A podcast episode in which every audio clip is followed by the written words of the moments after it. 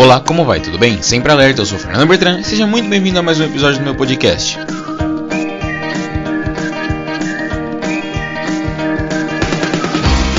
E no episódio de hoje, Podcast está trazendo para vocês mais uma entrevista. A entrevista de hoje vai ser um pouquinho diferente. Estou aqui com a presença do presidente do Grupo Escoteiro do Ar 335 Sentapua, daqui da região de São Paulo. Chefe Alexandre Castilho, tudo bem? Como vai, Fernando e queridos ouvintes? Tudo perfeito, tudo na mais perfeita ordem. Tudo dentro do possível uh, e do estado que se encontra o país, o estado, em especial a capital do estado de São Paulo, né? Cumprindo as regras obrigatórias e tentando auxiliar aqueles que menos possuem nessa hora. Certo.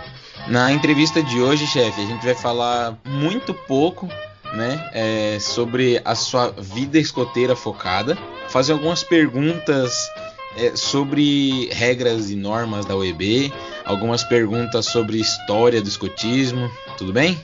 Claro, à vontade. Beleza. O que eu então... souber responder, eu respondo. Se eu não souber, eu peço ajuda aos universitários. Tranquilo.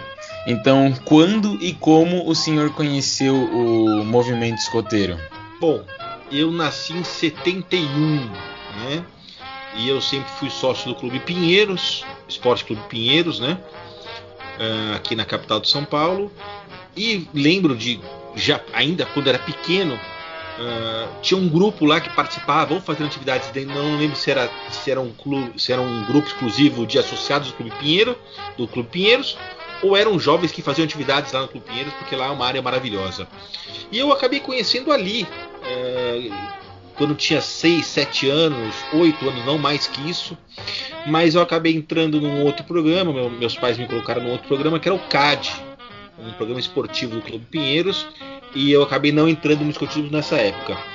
E eu voltei a ter contato com o escotismo, já muito mais velho, já pai de um, de um jovem, e aí foi em 2015, 2014 ou 2015, agora não me falha a memória, que eu conheci uh, o pessoal do Sentapua e acabei ficando por lá. Então, em 2014, certo. 2015, mais ou menos.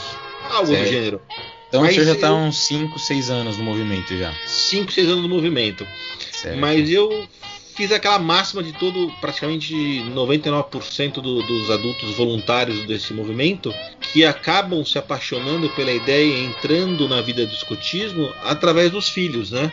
Porque você Sim. começa a auxiliar, começa a ajudar o grupo, ajudar o filho, entender, participar das leituras, ler o material, faz um curso aqui, um curso ali. Quando você vê, você já está embrenhado.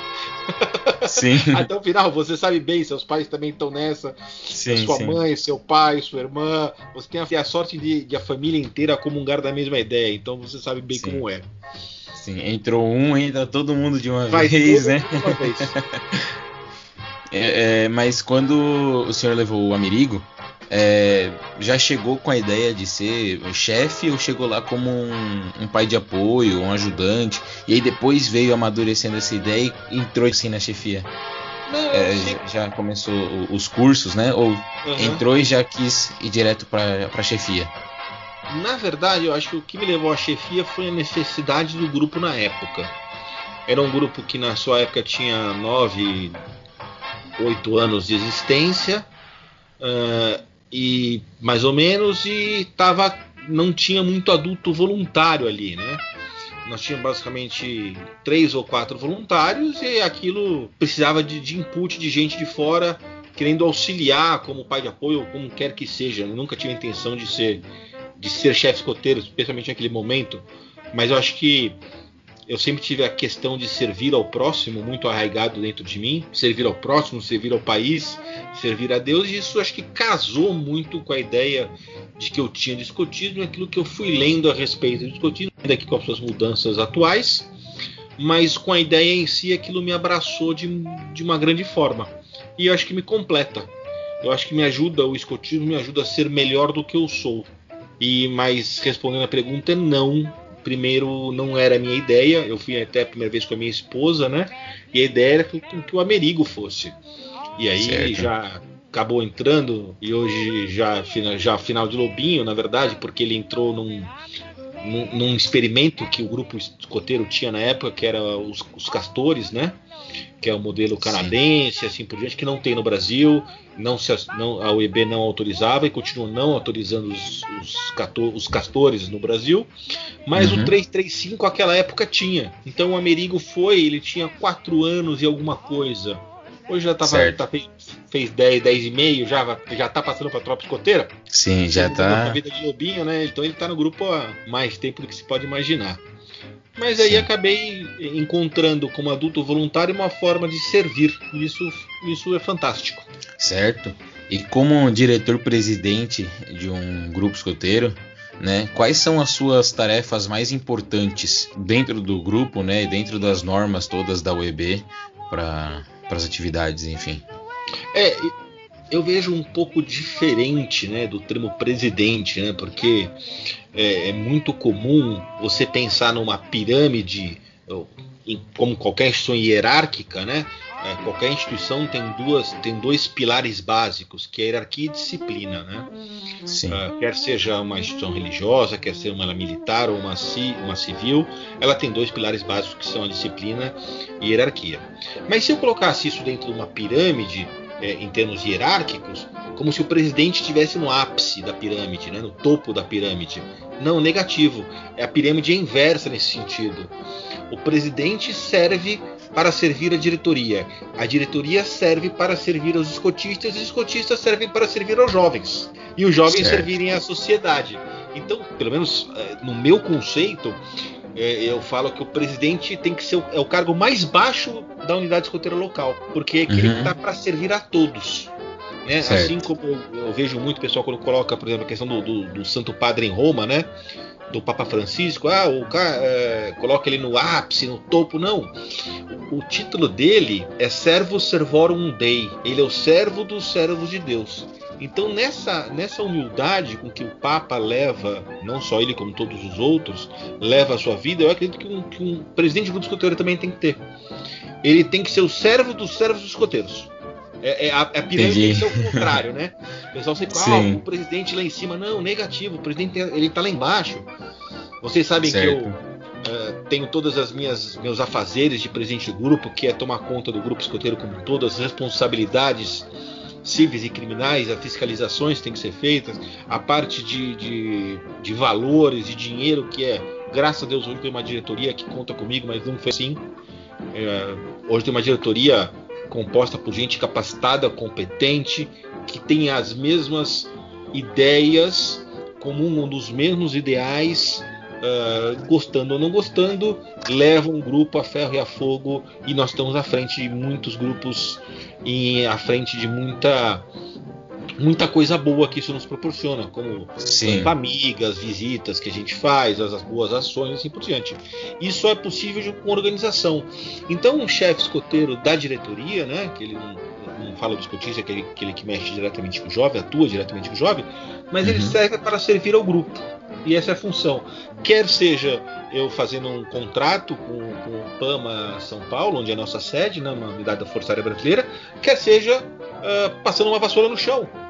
Eu acho que a gente uhum. tem que fazer de tudo. É, mas cada hora nós temos que ter, naquele momento, aquela missão. E isso é muito importante não confundir as coisas. Certo. Trabalho e o senhor viaja bastante, né, pro, pro exterior, principalmente para os Estados Unidos, e visita grupos escoteiros, passa lá na, na, na loja escoteira, lá na Boy Scout, né? Uh, e quais são as diferenças, as principais diferenças entre o escotismo daqui do Brasil e lá dos Estados Unidos? Deixa eu. É, na verdade é o seguinte, eu, realmente eu tenho, eu tenho uma frequência de viagem para o exterior muito grande por causa do meu trabalho ou, uhum. ou a prazer. Eu, eu gosto muito de, de, de, passear por lá, mas e eu morei muitos anos estudando fora uh, do Brasil, fazendo mestrado, especialização, mestrado, depois doutorado e assim por diante.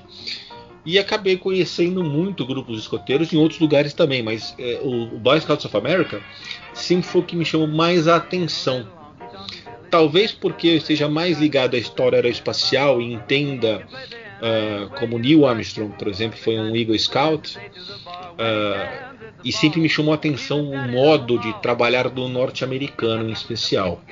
Quando você vai numa, em qualquer é, center, né, não é só a loja escoteira, né? Você vai nos centros de escotismos uh, do, do, da Boy Scouts of America, é um é um emaranhado de, de, de profissionais, é uma coisa tão grandiosa que, que impressiona pela qualidade, impressiona pelo trabalho profissional, impressiona pela visão que eles têm do escotismo. E isso realmente sempre me impressionou, né? E, você vê como uhum. ele é uhum. muito em todos os centros que eu fui, praticamente, sei lá, de, de costa a costa nos Estados Unidos, os centros são praticamente iguais, com os mesmos parâmetros, o mesmo material, e isso realmente me chama a atenção a uniformidade do movimento em si, né? E isso não deixa os, os achismos acontecerem. Então eles têm uhum. uma formação muito sólida, coisa que no, no, Brasil o terceiro setor é um problema, não é uma questão do escotismo no Brasil o problema, é um problema do terceiro setor no Brasil, que o, em geral o, o, voluntário entende que faz o que quer, na hora que quer, do jeito que quer. Opa, não uhum. é assim que se faz. Sim. O escotismo nos Estados Unidos esteve muito ligado a, uma, a dois ou três segmentos da religião cristã, isso era o ápice do, do, do, do tamanho da Boy Scouts of America. E realmente certo. eles têm um volume um, que atropela qualquer coisa que a gente possa imaginar. É, é descomunal. Sim, e o senhor também, além de viagens ao exterior do país, eu, a gente sabe também, né, o pessoal do, do Sentapua, é, sabe que o senhor também viaja bastante para Manaus, que é, é para um grupo e visita um grupo lá em Manaus. É, tem diferenças para um para um, um, grupo escoteiro aqui em São Paulo e lá em Manaus? Olha, é verdade, eu, eu viajo muito a Manaus, é um lugar que eu gosto muito de ir. Eu tenho alguns negócios lá, eu como advogado trabalho num eixo São Paulo, Miami, Miami, Manaus, Manaus, São Paulo, São Paulo, Miami e fico fazendo esses trechos. Uhum. E Manaus é onde eu tenho algumas bases de alguns outros negócios também bem, bem legais. É, e, e, visito, obviamente, eu acabo ficando muito tempo lá, ou às vezes eu fico final de semana, feriado e assim por diante. E eu gosto de visitar grupos escoteiros, especialmente o 36 é um grupo básico, nós somos do ar aqui em São Paulo, mas eu gosto muito desse grupo do 36 que é o grupo La Salle. E eu gosto por quê? Porque eu entendo que a forma com que eles aplicam o método escoteiro esteja correto. É, eu entendo também que muito do nosso, é, da nossa afinidade com um grupo ou outro tem a ver com o perfil do grupo. Uhum. Né? Nós vemos isso, muito isso. Nós não somos militares, nós não somos paramilitares, nada disso. Mas nós estamos, por exemplo, dentro de uma unidade militar da Força Aérea Brasileira. Então nós temos um perfil diferente, muito diferente, de um grupo que esteja localizado dentro de um parque público, por exemplo. Uhum. Nós somos obrigados, uh, por regra e por lei, a seguir regulamentos que outros grupos não estão e que acabam formando parte do perfil do grupo. Né? Sim. Senão não teríamos razão de existir ali dentro com o apoio da Força Aérea Brasileira. Uhum. Então, e muitas coisas que grupos que ficam em parques é, têm que a gente não tem o direito de fazer lá dentro do PAMA, né? Algumas atividades a gente não pode fazer, assim como algumas atividades nós podemos fazer e eles não, né? Por claro. causa da, da, da nossa localização, enfim. Que outro é. grupo escoteiro consegue ter um aeródromo à sua disposição, ter todas as aeronaves de combate à sua disposição para poder ali ser o nosso playground, esse eh, com apoio total do PAMA? Eu, eu não vejo ou outro grupo que tenha do ar, pelo menos, essa facilidade nesse momento. Aqui, aqui na cidade de São Paulo, óbvio, nós temos outros grupos escoteiros do, do ar também, em, em unidades da Força Aérea, que contam com isso também, óbvio. Uhum. O Newton Braga na, na, base aérea de São Paulo, mas ali é Guarulhos. Nós temos em Taubaté, temos em, Campos, em São, São José dos Campos. Sim. Mas aqui na cidade de São Paulo, que é a principal cidade da América Latina, o centro financeiro da América Latina, nós temos só os 335 Centapua. Isso é muito, muito importante. Manter Certo. este perfil do grupo teve, teve mais a ver com a formação dos chefes escoteiros ou dos pais que nós eh, fomos selecionando ao longo desses últimos 10 anos, pelo, eh, perdão, perdão, nos últimos 5 anos, que consegue ter essa nossa formação e nosso perfil muito mais conservador, falando abertamente, muito mais conservador do que outros grupos escoteiros Sim. e entendemos perfeitamente qual é a função da família dentro do escotismo e quais são os limites impostos pela lei, os limites impostos pelo próprio escotismo em relação à atuação da família e do jovem e dos chefes com os jovens. Isso é muito importante frisar. Uhum. O La Salle, E- no, o La Salle no Amazonas é, comunga da mesma forma que nós. Assim como o 49 ah, do Pará, que eu conheci lá o pessoal, fugi, tem um negócio no Pará também, pessoal bacana demais ali no Pará. Quer dizer, tem outros grupos aí também que, que tem o Sim. mesmo perfil e gostam e participam, encaram o escotismo como o 335 encara também, isso é muito bacana. Certo. Agora eu vou aproveitar um momento aqui, vou fazer a mesma pergunta que o senhor sempre faz para aqueles jovens que estão ingressando na vida escoteira, estão lá, né, é, fazendo sua promessa, né, que é, é o início da vida escoteira, né? Passa três semanas, né, fazendo atividade com a gente, mas é esse momento, é nesse momento, né, na verdade, que ele ingressa na vida escoteira é, qual ou quais artigos da nossa lei escoteira, é, com qual, né? Ou quais ou artigos da lei escoteira o senhor mais se identifica? Ah, Eu, eu gosto, assim, me identifico obviamente com todos eles. Eu tento praticá-los, todos os artigos o tempo todo. Né? É- Essa é a máxima do escotismo. Escotismo não é você Uhum. ser escoteiro só os sábados que botou o uniforme, ou o vestuário, ou só o lenço, infelizmente. Mas assim, e vai só praticar o escotismo naquelas horas ali destinadas dentro da sede, na atividade escoteira e assim por diante. Então, eu acho que o escoteiro tem que ser escoteiro 24 horas, por 7 dias de semana, por 365 dias no ano. Isso é Uhum. muito importante. Das que eu mais gosto, da principal, pelo menos para mim, é o artigo décimo da nossa lei escoteira. O escoteiro é limpo de É corpo limpo de corpo e alma. Eu acho que fazendo, sendo limpo de corpo e alma, as outras, os outros nove artigos são consequência. Sim. Se eu sou limpo de corpo e alma, obviamente eu sou digno de confiança. Uhum. Lógico, obviamente, limpo de corpo e alma, eu vou ser cortês, mais cortês. Eu vou ser, Uhum. eu vou ser mais econômico, eu vou respeitar o bem alheio, eu vou. Quer dizer, então você, desse artigo do décimo, eu acho que. É, é mais aquela da pirâmide que nós conversamos, né? Ele não é o último.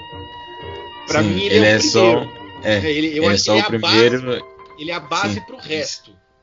Certo. É, eu tô virando de ponta cabeça com uma questão do presidente, né? O presidente é a base, ele não é o ápice, o topo da pirâmide, o, in- o inatingível, o senhor dos senhores. Não, não, não, não, não.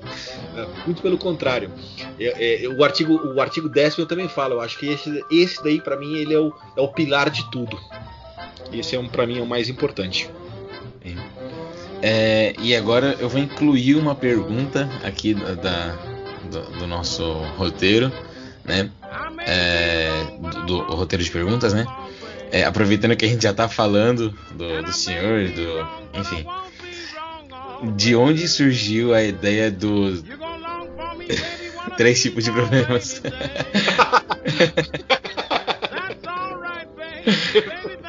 Eins, nein, drei. Eins, zwei, drei. É, Fantástico. Ó, isso aí não estava programado, não. boa, boa, boa. Pra- isso eu pensei durante a tarde. Excelente pergunta. E vou te falar, isso aí tá pegando em vários grupos escoteiros, porque é uma lei Sim. da vida. E, Sim. e é muito, muito bacana visitar a gente e descobriram da nossa, da nossa lei. da nossa brincadeira ali. Mas É. é, eu, sempre- eu brinco muito, né? Eu sempre brincava muito que nós temos três tipos de problemas, né? O meu, o seu e o nosso. Então eu acho que faz parte do desenvolvimento do jovem não tirar obstáculo do jovem, né? Uhum. É, e, e- e eu vejo pais fazendo isso, pais fazendo tudo pelo jovem, uh, literalmente, botando até comidinha na boca, de, de uhum. moleque crescido. Não tô falando de, de crianças, criancinha que não sabe fazer, não. Pô, cortando comida, botando na boca, ajudando a fazer isso. Deixa a criança crescer.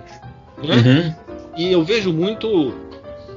E surgiu essa ideia de, de fazer isso, porque eu, eu acabei. Eu dava aula em universidade, no bacharelado, continuo dando aula, mas hoje só em pós-graduação.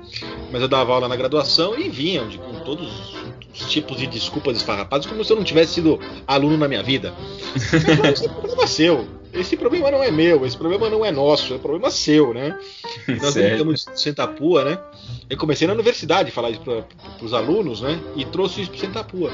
E eu lembro de um acampamento que nós fomos fazer no GAP, hoje GAP São Paulo, antigo CELOG, né? Da uhum. Força Aérea ali né? em frente ao AMB em São Paulo e que nós, os escoteiros, nós havíamos separado em tropa feminina e tropa masculina, uhum. né? Foi um grande ganho, né? um grande, grande ganho para o nosso grupo separar em tropas masculina e feminina, né? E nós vimos é, a diferença brutal no amadurecimento do jovem naquele instante, da menina e do menino. Uhum. E as meninas, obviamente, fizeram, chegaram no horário certinho, construíram o acampamento, colocaram as barracas, construíram o portal, o cantinho do lenhador, fizeram a mesa. Aí na hora do almoço, porque era, uma, era um acampamento voltado, né? Eles haviam feito em sede para parte de cozinha, se não me falha a memória. Se não me falha a memória. E aí nós pagamos o rancho para os meninos, pagamos o rancho para as meninas. Pagar o rancho é um termo militar uh, que nós usamos, que é dar a comida, você dá, dá os insumos para que eles possam fazer a refeição, Sim. preparar a refeição, na verdade. Uhum. E nós pagamos o rancho para os meninos.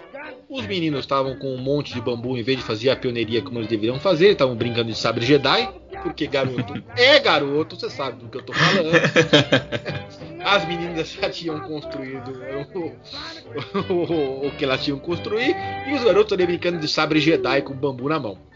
E foi engraçadíssimo que nós pagamos o rancho pro garoto. Eles não construíram a mesa, as meninas construíram e ele colocou no chão. Putz. Um chefe falou: Não, mas olha só, eles precisam. Eu falei: Deixa, deixa, nós já fizemos em sede com eles o que eles têm que fazer aqui. Deixa o monitor atuar em sistema de patrulha, porque isso é básico de escotismo, o sistema de patrulha Sim. que tem o monitor, chame o monitor e o monitor passa a orientação e assim por diante, né? Uhum. Mas o monitor também não fez o que tinha que fazer. Aí eu lembro, o cachorro entrou pelo, pelo, pelo campo de Marte, porque nós não estamos, o pessoal pensa, ah, lá no campo de Marte. Não, nós não estamos localizados no campo de Marte, nós estamos localizados no PAMA SP, mas e que os fundos são para o campo de Marte, para o aeródromo ali do campo de Marte. Entrou Sim. um cachorro pelo campo de Marte, que lá não tem cerca, né, na parte do campo de Marte, entrou para onde nós, perto de onde nós estávamos, e foi direto na comida dos garotos. mas foi direto, tuf, pegou a comida Aí o escoteiro veio, chefe, chefe, chefe, o cachorro comeu a nossa comida. Eu falei, opa, nossa não, nossa é muita gente. Nossa não, comeu a sua comida, não foi a minha não. Comeu a sua, eu vou comer com as meninas ali ou na churrascaria do EMB. Eu, eu tô tranquilo. Certo. certo. Aí ele, mas chefe, chefe, vou ficar com fome? Não, não vai ficar com fome. Não vou, não, porque quem tem fome é na Somália, na Etiópia, no sertão. Você não vai ter fome, você vai ter desgosto. É outra coisa, né? Mas chefe, mas isso eu, eu, eu problema seu, não é problema meu. Eu te a vida, você perdeu, o problema é seu, não é meu. De quem que é o problema? Meu, seu ou nosso? Ele é meu. E aí comecei a aplicar essa mesma brincadeira uh, dentro do, do, do, escotismo ali, para o 335, no, sentido, no sentido de dar res, do jovem entender que ele é responsável, uhum. que nem todo mundo vai quebrar obstáculo para ele, né? Obviamente, Sim. se fosse um garoto, por exemplo, com diabetes, que tem que comer naquele horário e assim por diante, obviamente ele teria, seria identificado com a pulseirinha, estaria fazendo a, teria a comida no horário certo, porque aí é um problema de saúde. Mas quando uhum. você vê que não é problema, que não é uma questão de saúde, que não coloca em risco a segurança e assim por diante, não tem por que facilitar a vida de ninguém. Porque ali o jovem está dentro do ambiente controlado. Então Sim. nós estamos controlando o que está acontecendo. Agora a vida, a vida ela não é um ambiente controlado. A vida, a vida é paulada. A vida Sim. é pau pereira, meu bem pau pereira, não tem, ela muitas vezes não te dá segunda chance e não aceita desaforo. Uhum. Então, essa ideia daquela brincadeira do Eins, Wein, Drein, que eu puxo do alemão, né? É, um, dois, três, são três tipos de problemas, os meus, os seus e os nossos, veio de uma experiência escolar que eu tinha. Com, e eu acabei dando, dando aula e escutava os maiores absurdos, né? Então o jovem chega no acampamento, chefe, chefe, eu perdi o chinelo. Isso é um problema de quem? Meu, seu? Não sei, acho que é seu problema. O chinelo é seu. Quem não vai gostar é sua mãe. Ok, nós podemos tentar procurar o chinelo depois, mas não vamos parar a atividade você perdeu o chinelinho. Sim. Né? Então o jovem tem que entender que sim, ele é responsável pelas coisas dele, que ele sim, ele tem que tomar conta das coisas dele, que sim, ele faz parte do movimento e ele tem que dar instrução para os outros e tem que ser responsável pelos outros, né? Essa uhum. é a máxima do escotismo, né? É uma das máximas, uma das, né? Mas foi essa brincadeira, essa brincadeira, vou te falar, pegou em lugar, né? Sim, é, é, eu lembro, assim, um exemplo só, né? Lá no J, um, o grupo da. Esqueci o nome do. Acho que é a Cauã, que ficou lá com a gente né, no J esse, o ano passado. Que que, que, a minha patrulha teve algum problema e o membro foi falar com a chefe Pamela. A chefe Pamela estava na frente da chefe do Akawan e eu estava sentado lá no rádio. Né, já tava, todo mundo estava se organizando para ir deitar. Tava lá sentado, tava eu, o chefe Fernando, a chefe Pamela e, o, e a chefe do Akawan, que agora esqueci o nome dela. É, aí veio algum membro da. Acho que foi da minha patrulha, inclusive. Algum problema que ele teve lá é, com as coisas dele. Aí a chefe Pamela fez assim: três tipos de problemas. Os, os, três é, aí, assim, ó. Três tipos de problema. Três tipos de problema. Aí a, a chefe do AK1 achou genial. Ela falou que ia começar a usar com a tropa dela. Impressionante. Todos Eu, os esse... grupos que escutam gostam da ideia e vão, vão em frente, né? Usam nossa, nossos três tipos de problemas. Nossos três tipos de problemas. E, é o que eu falo, esse é o preliminar. Aí o curso avançado são dois tipos de problemas são os que interessam e os que não me interessam. É muito... Mas essa é uma conversa que nós não estamos preparados para ter. Certo. Brincadeiras e... à parte, é, é, é, é para instigar a responsabilidade do jovem naquilo que, não só no material, mas na, na conduta da vida, né? Isso é Sim. muito, muito importante. Sim. O, jo o e... jovem precisa tomar rédea das suas ações. Ele precisa tomar rédea da sua vida. Precisa ter responsabilidade, né? É. E nós estamos vendo o contrário, nós estamos vendo uma geração que o jovem tem menos responsabilidade. Né? Ele te, é, tem menos vontade de ter responsabilidades. E Sim. muitos são tolhidos pelos pais para que não tenham responsabilidade. Então gera-se uma dependência tão grande e tão maléfica por que maléfica? Porque isso vai ser cobrado no futuro. E a uhum. conta chega, a conta, é inevitável, a conta chega para todo mundo. Essa conta uma hora chega e ela vai chegar e será pesada. Então é bom que o jovem aprenda é, a caminhar com as próprias pernas, a remar a sua própria canoa. Isso é muito, muito importante. Sim. E eu sei que o senhor conhece bastante de história tanto história do Brasil, história do escotismo, né? É, mas no caso aqui, é, o senhor poderia, podia contar pra gente um pouco sobre a história do escotismo nas duas, durante as duas grandes guerras? Posso. Uh, durante a Primeira Guerra, o escotismo era um pouco incipiente ainda, na Primeira Guerra Mundial, 1914, 1918, né? E já na Segunda Guerra Mundial, o escotismo era muito ativo. E aí eu falo não só na Segunda Guerra Mundial, e vou dar um exemplo brasileiro, que uh, entendendo que a Primeira Guerra Mundial clássica, né, a nomenclatura clássica, ocorreu de 1914 a 1918, e a Segunda Guerra Mundial ocorreu de 1 de, 1 de setembro de 1939 até dia 8 de maio, que é o dia da vitória de 45 na Europa, e depois até 2 de agosto no Japão, né? Porque teve a, a, vitória na, na Europa e a vitória na Ásia do Japão. Uhum. É, Dentro desses períodos, nós tivemos outros períodos também importantes aqui no Brasil, que eu posso citar, que é, por exemplo, a Revolução de 24 em São Paulo, ou a Revolução Constitucionalista de 1932, onde Sim. se foi criada a Cruzada Escoteira. E aí nós temos dentro do mausoléu, você já esteve lá comigo, inclusive, já. e você viu lá o, onde, está, onde estão depositados os restos mortais do escoteiro Aldo Chiorato, né? E olha só, Sim. ele não só ele, mas outros mais dois também faleceram durante o, o conflito, né? dentro do, do, da cruzada escoteira que foi feita. Sim. Outros dois escoteiros morreram, mas só o Aldo Chiorato está ali. E pasmem, ele morreu num bombardeio que foi feito por um piloto chamado Eduardo Gomes, que é o patrono da Força Aérea Brasileira. Olha só. Nossa senhora. Aí você vai falar, pô, na Força Aérea, sim, eu, o Estado manda, o soldado marcha. Né? Ele estava cumprindo a missão e cumpriu a missão de bombardear Campinas. E ali tinha um estafeta trabalhando, levando mensagens, que era o jovem Aldo Chiorato. Mas eu dou exemplo, por exemplo, da Segunda Guerra Mundial, da resistência polonesa.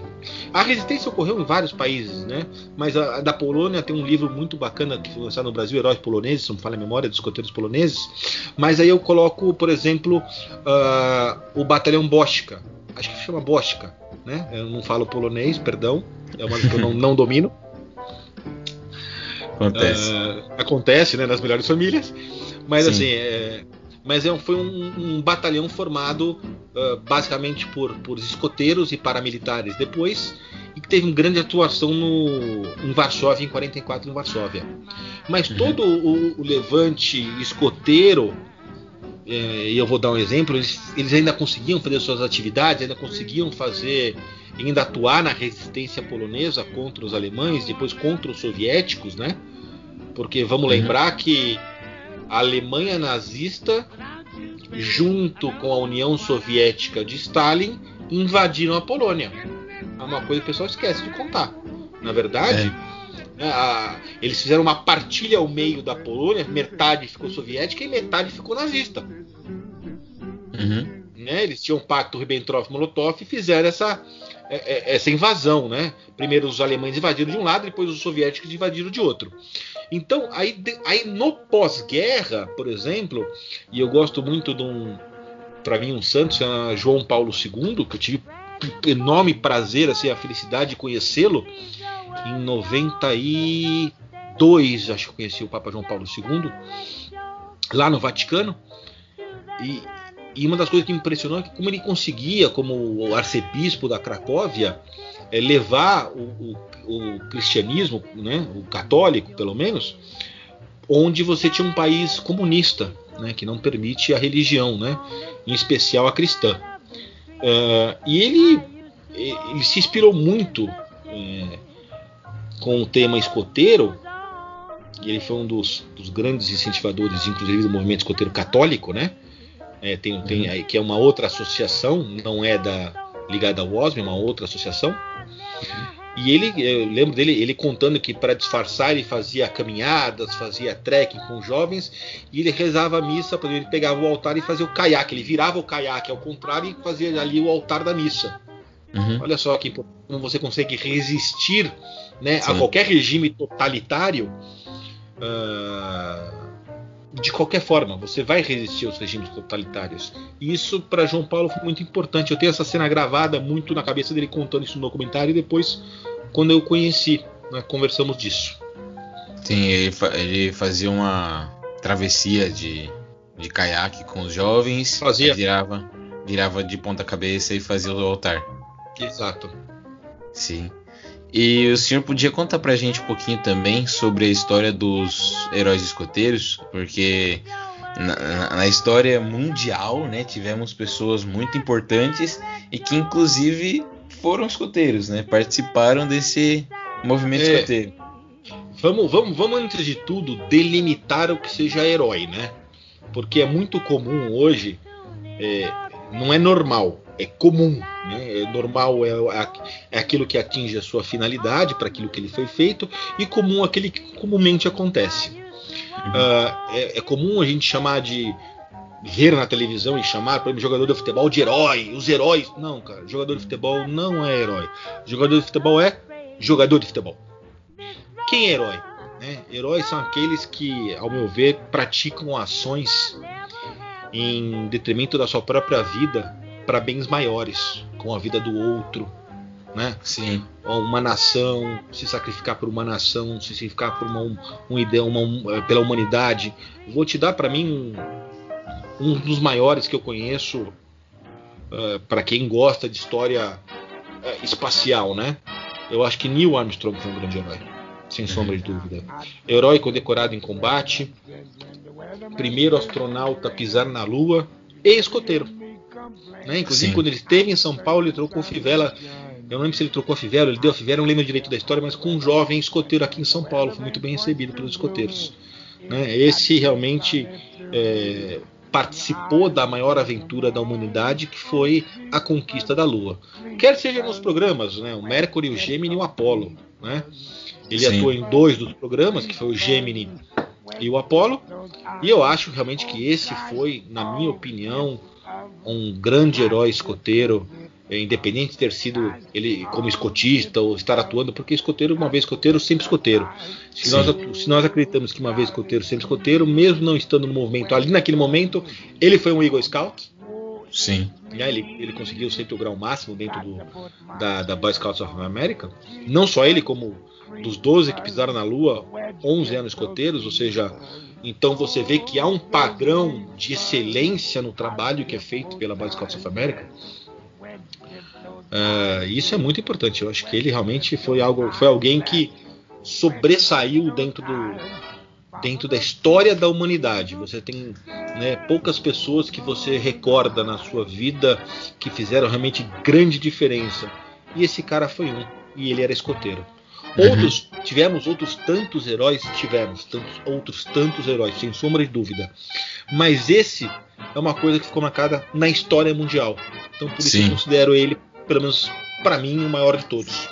Foi importantíssimo, né? É, pra, claro. A história do mundo. A história Sim. do mundo, exato, né? Sim. A, é... a era espacial para mim se divide em duas, né? Antes e depois do, da conquista da Lua. Nós estamos numa Exato. outra era que já é para outros um pouco mais longe mas a conquista da Lua foi o maior marco da, da, da história aeroespacial até hoje. Para mim foi a conquista da Lua, assim, inigualável e incomparável. Não que tenha sido um grande, uma a única, o único ponto, acho que talvez os americanos ganharam ali dos soviéticos na época, mas Sim. conseguiram atingir, fazer o gol. Quem ganha Sim, campeonato é quem faz gol, não é quem joga bonito. Exato. Então foi bastante importante é, a, a, atuação de Neil Armstrong. Sim, é, e chefe, é, agora um assunto um pouquinho mais polêmico. Manda. É, o senhor poderia falar um pouquinho pra gente sobre essa história que surgiu recentemente na mídia, dizendo, de, dizendo que Baden-Powell era nazista e que o movimento escoteiro é, tem vertentes nazistas por causa disso. É, essa é. baboseira. Exato, é o que você já falou de cara, Fernando. Essa baboseira que repetida e exaustão, como disse o ministro nazista Goebbels, se conta a mentira mil vezes, ela acaba se tornando verdade. E nós não podemos permitir isso. Uhum. Baden-Powell nunca foi nazista, nunca foi admirador de Adolf Hitler, ou sequer de Benito Mussolini, ou de uhum. qualquer outro ditador, ditador uh, tão sanguinário quanto como Stalin, todos os soviéticos comunistas que surgiram depois. Muito pelo Sim. contrário. É, só um, foi um homem. Um, um, rapidinho. É, inclusive tenho um episódio que fala do, da história do escutismo e eu comento nele, é, é, comento no, no, nesse episódio que quando começou a Segunda Guerra, inclusive Baden-Powell cortou todas as relações com, com esses países, né? Que, que... Ele estava na lista para morrer. É, exato. Ele cortou as relações todas com todos esses ideais. É, ele já, ele, não, não com os ideais, com os ideais ele nunca teve com os ideais nazistas ou fascistas assim por diante. É, mas o que o que ele viu na época tinha escotismo lá, ele cortou a é, é, o escotismo lá foi, foi apropriado quer seja na Itália pelos Balilas, quer seja pela juventude hitlerista, Hitler Jungle na, na Alemanha. E, os fascículos dele, o escotismo estava lá pujante na época, e esses eh, partidos o Partido Nacional Socialista dos Trabalhadores Alemães, o Partido Nazista, assim como o Partido Fascista, fundado pelo socialista Benito Mussolini, né? Se apropriaram do, né, do escotismo, da ideia do escotismo para criar os seus a, a, sua juventude, o seu molde de juventude. Então Sim. não foi, com certeza, não foi algo que Baden-Powell depois ele cortou relações, realmente ele é, não, não, não concordava com aquilo, concordava que deveriam todos trabalhar para a paz, assim por diante. E inclusive uhum. Baden-Powell estava na lista do, da possível invasão alemã à Inglaterra, né? Ele estava na lista daqueles que seriam capturados e provavelmente emparedados, uhum. né? sem, som, sem, sombra de dúvida. Mas ele não, não participou da, da juventude hitlerista, nem dos balilas, e falar que ele era nazista ou fascista é uma, é, um, é uma completa falta de noção da realidade. E isso, uhum. infelizmente, tem sido propagado uh, em geral agora, agora, né?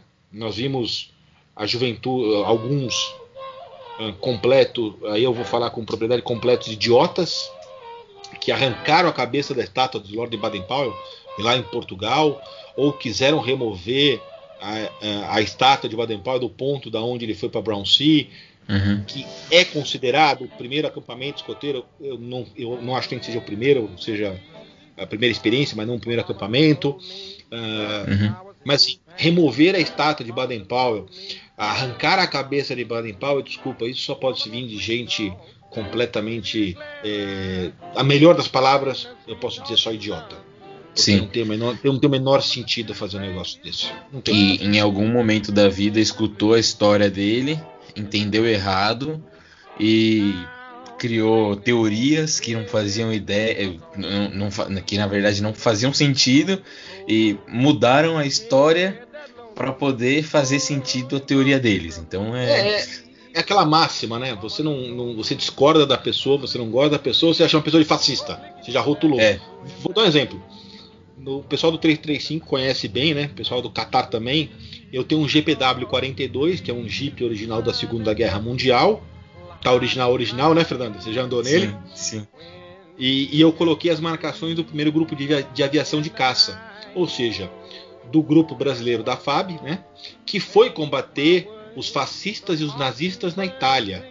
O Sentapua. Por isso nosso, nosso grupo chama-se Sentapua por causa do primeiro grupo de aviação de caça. E eu coloquei todas as marcações, tais quais estão nas fotos. Foi um trabalho de, de recuperação histórica uh, nesse Jeep GPW 42. E outro dia eu ando com ele na rua, né? Normalmente, não todo dia, mas ando com ele, né? Uhum. Uh, e um cara viu um, um passante na rua ali, um transeunte, viu, viu meu carro, o Jeep na rua e começou a me chamar de fascista. Peraí. Porque eu estou dirigindo um veículo original da Segunda Guerra Mundial que lutou contra o nazifascismo na Itália de verdade. É um Jeep que realmente esteve na, na guerra, mas não era de caça, mas eu transformei, eu coloquei as marcações de caça. Um Jeep que leva esses símbolos de luta contra o nazifascismo pode ser chamado de fascista? Ah, desculpa, a humanidade perdeu ah, o senso da razoabilidade e da própria decência de uma Sim. forma que é impressionante. E comentando do seu Jeep, ele inclusive, o senhor inclusive empresta o Jeep para os desfiles cívicos. É, né? eu empresto ele sempre para os desfiles. O, o, pessoal do Exército me solicita, né? O pessoal da Força Aérea também, então eu empresto as associações de veteranos também. Eu faço questão de que uh, que ele não fique na garagem que a história esteja exposta para que todos possam desfrutar dessa história. E esse Jeep uhum. faz parte da história do Brasil, porque ele esteve com o Brasil na Segunda Guerra Mundial e eu acho importante que as pessoas, quando vejam esse Jeep, perguntem: olha, de onde é esse Jeep? Aí eu conto a história. Então é esse pequeno momento que eu consigo contar um pequeno trecho da história que, que sai esse jovem possa buscar nos livros de história sérios que Jeep eu estou falando quem eram aqueles senhores que foram para a guerra, quem eram aqueles jovens pilotos do Sentapua. Isso é muito importante. É esse o prazer que eu tenho. Uhum. E o senhor acha que o escotismo necessita de alguma religião, seja ela qual for, uh, alguma religião pro para assim, prática nesse... do escotismo? Isso, o escotismo necessita de alguma religião para suas práticas, assim, independente de, de qual seja? Olha, uh, hoje a, onda, né, é bater na questão da espiritualidade, não colocar uma religião como sinergia do escotismo, mas é, eu não vejo e também não, não sou ecume, não gosto da palavra ecumênico, não gosto da palavra espiritualidade porque eu acho uma grande é, falta de, de, de, de, de entender que o escotismo faz parte da é, continuidade da educação familiar. Então, se o jovem é daquela religião e a família é daquela religião, eu tenho que seguir os preceitos dos pais, ou os preceitos da uhum. religião do jovem, né? Eu, eu sou católico apostólico romano. Eu não impeço o grupo, obviamente, nunca fiz isso, muito pelo contrário, de que participe de atividades de outras religiões. Eu acho importante você conhecer a outra religião. Não significa que eu seja ecumênico. Porque se eu achasse que a outra religião me levasse a Deus, como a minha me leva a meu Deus, eu estava na outra. Uhum. A minha perde o sentido e teria sentido a outra. Sim. E eu sou um católico que ama um judeu, porque Jesus Cristo ele é judeu. Ele não era. Olha só, ele é Sim. judeu. Ele está vivo. Sim. Né? Então, é, às vezes as pessoas não entendem isso. Mas é, lembro a todos que o dever é para com Deus. Se ele chama Deus de Alá, de, de Pirlim Pimpim, ou o que quer que ele seja, ele procure Deus, mas ele precisa ter os, as obrigações para com Deus. Né? Essa é a máxima do, a primeira parte do escotismo, dever para com Deus. Né? Sim. E eu vejo, fico realmente impressionado quando eu vejo é, blogs de chefe escoteiro ateu. Peraí, se ele é ateu, como é que ele cumpre o dever para com Deus? Hum. Então ele não devia estar no, no escotismo, né? Não sei, acho que mentiu na promessa, ou se não mentiu na promessa. Talvez. Na renovação da promessa, eu já não sei, eu, eu fico na dúvida. E, e claramente, é, o escoteiro precisa ter um Deus? Sim, porque assim manda o nosso ordenamento, como tá. Uhum. Ah, eu não acho. Ok, faz outro.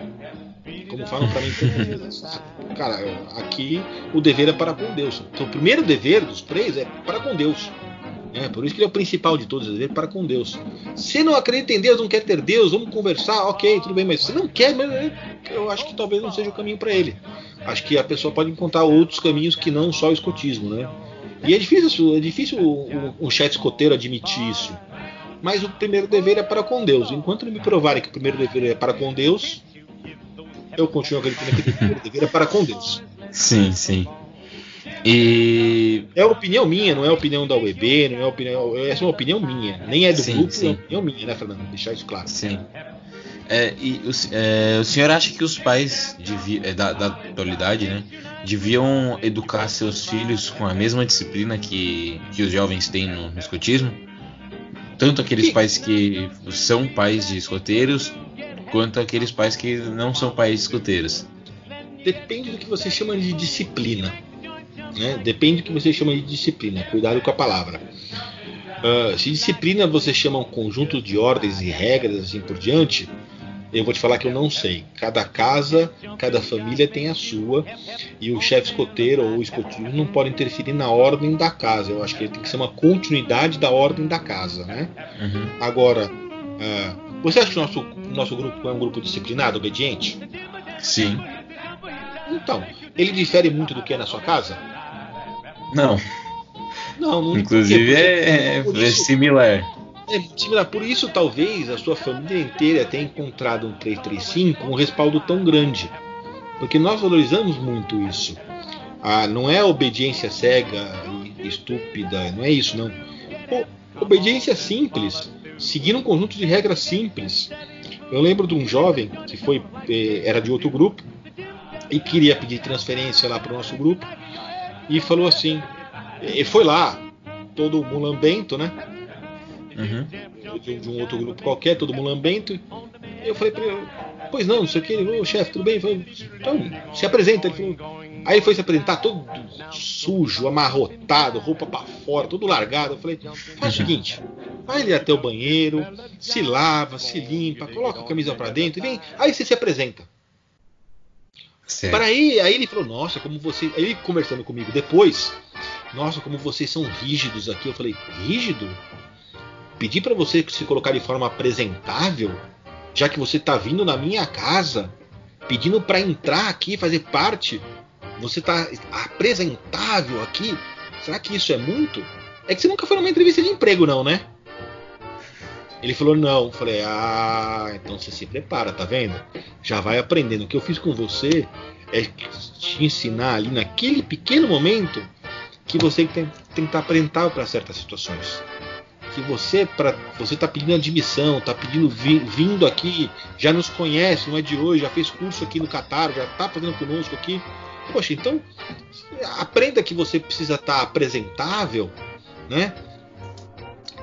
Para qualquer ocasião, né? Especialmente numa admissão dessa, porque Baden-Powell falava isso, né?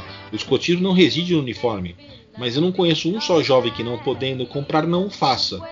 E se vai usá-lo, que use-o bem. Uhum. E eu até hoje não vi uma foto do Lord Baden-Powell todo mulambo, largado, esculachado, de chinelo havaiana e assim por diante. Sim. Não vi. Não vi, não vi. Não uso a jaqueta dele, uso o nosso uniforme escoteiro, como, como manda nosso POR, mas também nunca o vi de forma diferente. Eu acho que é válido também. Uhum. Chefe, o senhor acha que as atividades online podem atrair atenção é, dos jovens tanto quanto as atividades presenciais? É, Não. Como, por exemplo, é, o jovem sabe por um colega de escola que também está tendo aula EAD, é, que é escoteiro. É, você acha que o interesse dele vai ser o mesmo quando ele encontra a gente, o nosso grupo, por exemplo, lá no Domingo Aéreo, que ele vê os escoteiros, é, entre aspas, né, trabalhando? Com certeza não, Fernando, com certeza não. Para quem está fora do contexto, só explicar, né? A Força Aérea tem um, tem um dia uh, do ano que ela abre os seus portões da sua unidade militar, recebe um público gigantesco para apresentações da, com a Esquadrilha da Fumaça e assim por diante.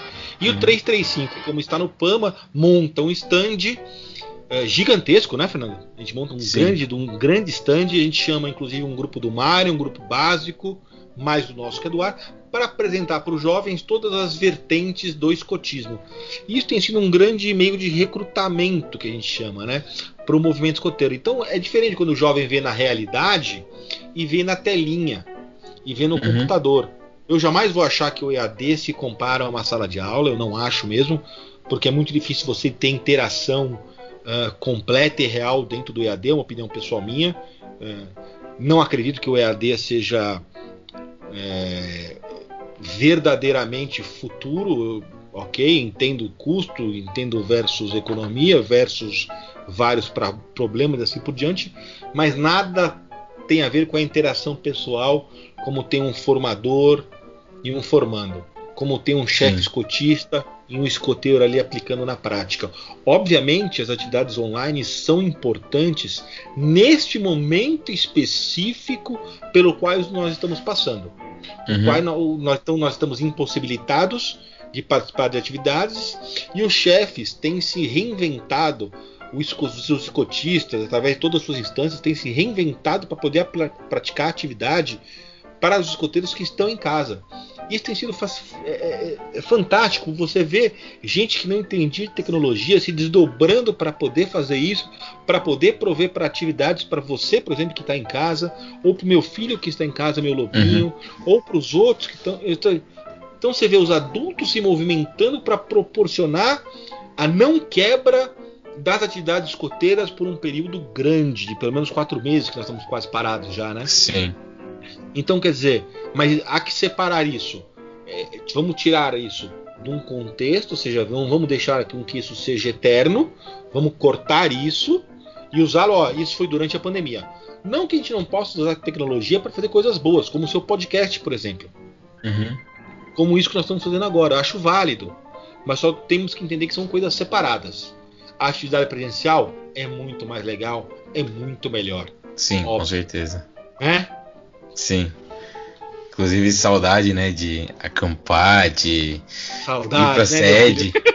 é. Saudade de ir pra sede lá e acampar com o pessoal, mas uhum. enfim. Torcer para que acabe logo, né? Para que a gente possa voltar o mais rápido possível com a nossa é, rotina, né? Nós estamos pensando. Estão dizendo que a, a, rotina. Estão dizendo o seguinte: existe uma, houve uma prorrogação da, da suspensão das atividades escoteiras pela, pelo União Escoteira do Brasil até e prorrogada até dia 3 de agosto. E, e verdadeiramente se fala que voltemos às atividades em duas questões.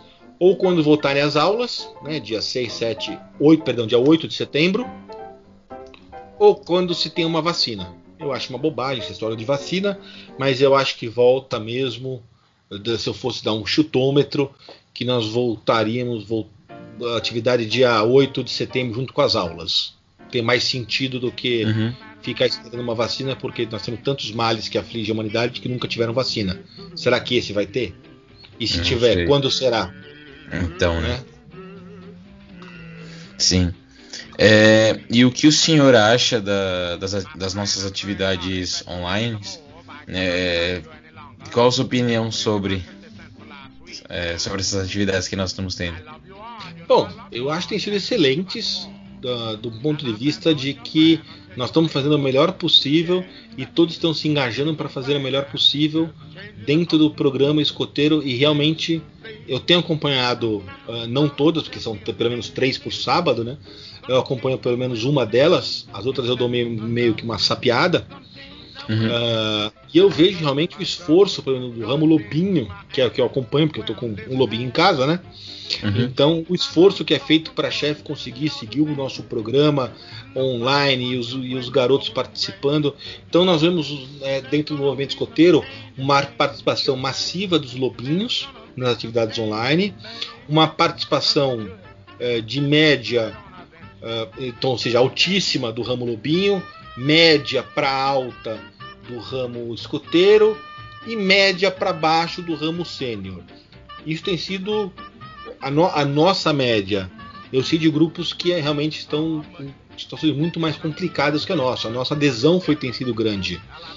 E se, ela, e se no nosso caso a adesão foi grande, foi porque nós tivemos grandes chefes que conseguiram proporcionar grandes momentos para jovens irem para o computador num sábado. Olha, isso não é fácil. Nós já conseguimos a proeza de colocar jovens dentro de um quartel no sábado. Nós é. já conseguimos a proeza de conseguir o jovem que passa tendo aula o dia inteiro no computador voltar para o computador no sábado para fazer escotismo. Realmente tem sido de parabéns para essa turma que consegue fazer isso. Olha, realmente se superaram. Certo. Mostraram que estão fazendo o melhor possível. E o senhor tem algum recado, algum convite para aqueles jovens e adultos que ainda não fazem parte do, do movimento escoteiro? Tenho, tenho, tenho sim. Venham conhecer o movimento escoteiro, venham conhecer o 335 ou qualquer outro grupo que esteja perto da casa de vocês. É só entrar na página do, dos escoteiros do Brasil, da União Escoteira do Brasil, digitar no localizador lá o grupo onde você mora, que ele vai indicar os grupos mais próximos. Nesses grupos mais próximos, você faz uma visita, três ou quatro visitas nos grupos mais próximos, para você ver que perfil você se encaixa, que eu tenho certeza que você vai se surpreender com o mundo dos escoteiros que não vendem só biscoito. Não é isso, Fernando? isso. Vamos entender, vamos entender, dois pontos importantes nisso, né? Uh, primeiro, nem todo jovem tem acesso à tecnologia Sim, de, forma, de forma igual, né? É, isso é muito, vamos deixar muito claro. Né? Nem todo jovem tem acesso à tecnologia como o outro tem. Então a gente não pode tomar todo mundo por régua ah, o, né, e, e, traçar uma régua. Então não participou porque não é escoteiro ou está desistindo do movimento. Não, talvez o garoto não tenha acesso à tecnologia. Sim. Talvez o cara não tenha acesso a alguma outra coisa. Pode ser isso. Mas o que eu vejo é que pelo menos nós vamos que a, que a União de Escoteiro do Brasil perderá 30, pelo menos 30% do efetivo dela até o final do ano em relação ao ano passado, tá? Uhum. Eu calculo na faixa de 30% de perda do efetivo. É. Por uma questão não só da, da falta de tecnologia ou mais uh, a atividade ser, não ser tão atrativa para o jovem. Isso tem sido um problema porque faz parte do programa do médico escoteiro, ser atrativa, progressiva, né? E assim por uhum. diante a atividade. E talvez na telinha do computador não tenha sido tão atrativa quanto para o jovem passar ali o seu sábado, né? Então nós temos esse problema. E tem um terceiro vetor aí importante, além desses dois, que vai ser o econômico daqui para frente. Sim. Eu sempre disse, né, desde quando começou a pandemia, não minimizando a doença, mas entendendo que nós temos que ter respeito pelo, pelo pela doença, mas não o terror irracional. Infelizmente, uhum. nós passamos do, do respeito pela doença ao terror irracional. Essa é a minha opinião. E eu sempre disse que nós temos mais mortes de CNPJ que de CPFs. E nós estamos sentindo isso na pele hoje. Uma coisa que eu falava assim quatro meses atrás, cinco meses atrás. Uh, infelizmente, talvez o problema de falta de recursos será um impeditivo muito grande para que muitos escoteiros cheguem até o final do ano. Uhum. Né? Isso, é, infelizmente, isso, bate, né? isso, bate, isso, baterá as nossas portas, como de fato já tem batido, Fernando. Sim. E só batido. uma, uma pergunta que, que me veio na cabeça agora. É, para as atividades, né, para a montagem das atividades escoteiras, quais são as principais é, regras que a UEB coloca para não só para as atividades online, é para as presenciais também, né? Que agora a gente não está tendo presencial. Mas quais são as principais regras para montagem de uma atividade? Você está falando as passadas, aqui nós estávamos em tempos normais de temperatura e pressão. Você está falando agora on online? Ou você está falando para as que quais são as regras de, de que colocarão para a volta a uma possível normalidade daqui a pouco? Qual das três? Então, é, quais, quais as regras que a, que a UEB coloca né, para montagem de atividades, tanto para presencial quanto para as online que a gente está tendo agora. Bom, é. se nós vamos falar daquela secção comum, e aí eu não vou, eu vou me ater primeiro, obviamente, primeiro a qualquer quesito que esteja acima de tudo, é a observância do Estatuto da Criança e do Adolescente. Ou seja, a segurança da, integra, da, da integralidade física, psíquica mental da criança em todos os aspectos, quer seja online ou presencial. Então a primeira questão seria a segurança e depois, obviamente, seguir o programa e o método escoteiro. Então cada ramo tem um programa a ser seguido, né? Você vai, você tem o seu mapinha, não tem o seu aplicativo, você viu o seu mapa. Uhum. Então Sim. existe um mapa, o chefe faz a montagem das atividades de acordo com aquela área que ele vai trabalhar, de caráter físico, espiritual, afetivo social e assim por diante, dentro da progressão que, o, que aquela faixa de jovens tem. Muitas vezes vocês se, divide, se dividem nas atividades, mesmo online, para que o chefe possa trabalhar com o grupo X, o grupo Y, o grupo eh, T, eh, cada um de, de, acordo com a sua progressão. Então a nossa regra é a progressão do jovem, basicamente. Se eu vou falar de coisa em comum entre a atividade online e a atividade presencial, vou falar assim: ah, é o programa. É uhum. seguir a, o programa e as progressões dos jovens. Essas são as regras básicas. Sim, Obviamente, e... observando a segurança, né?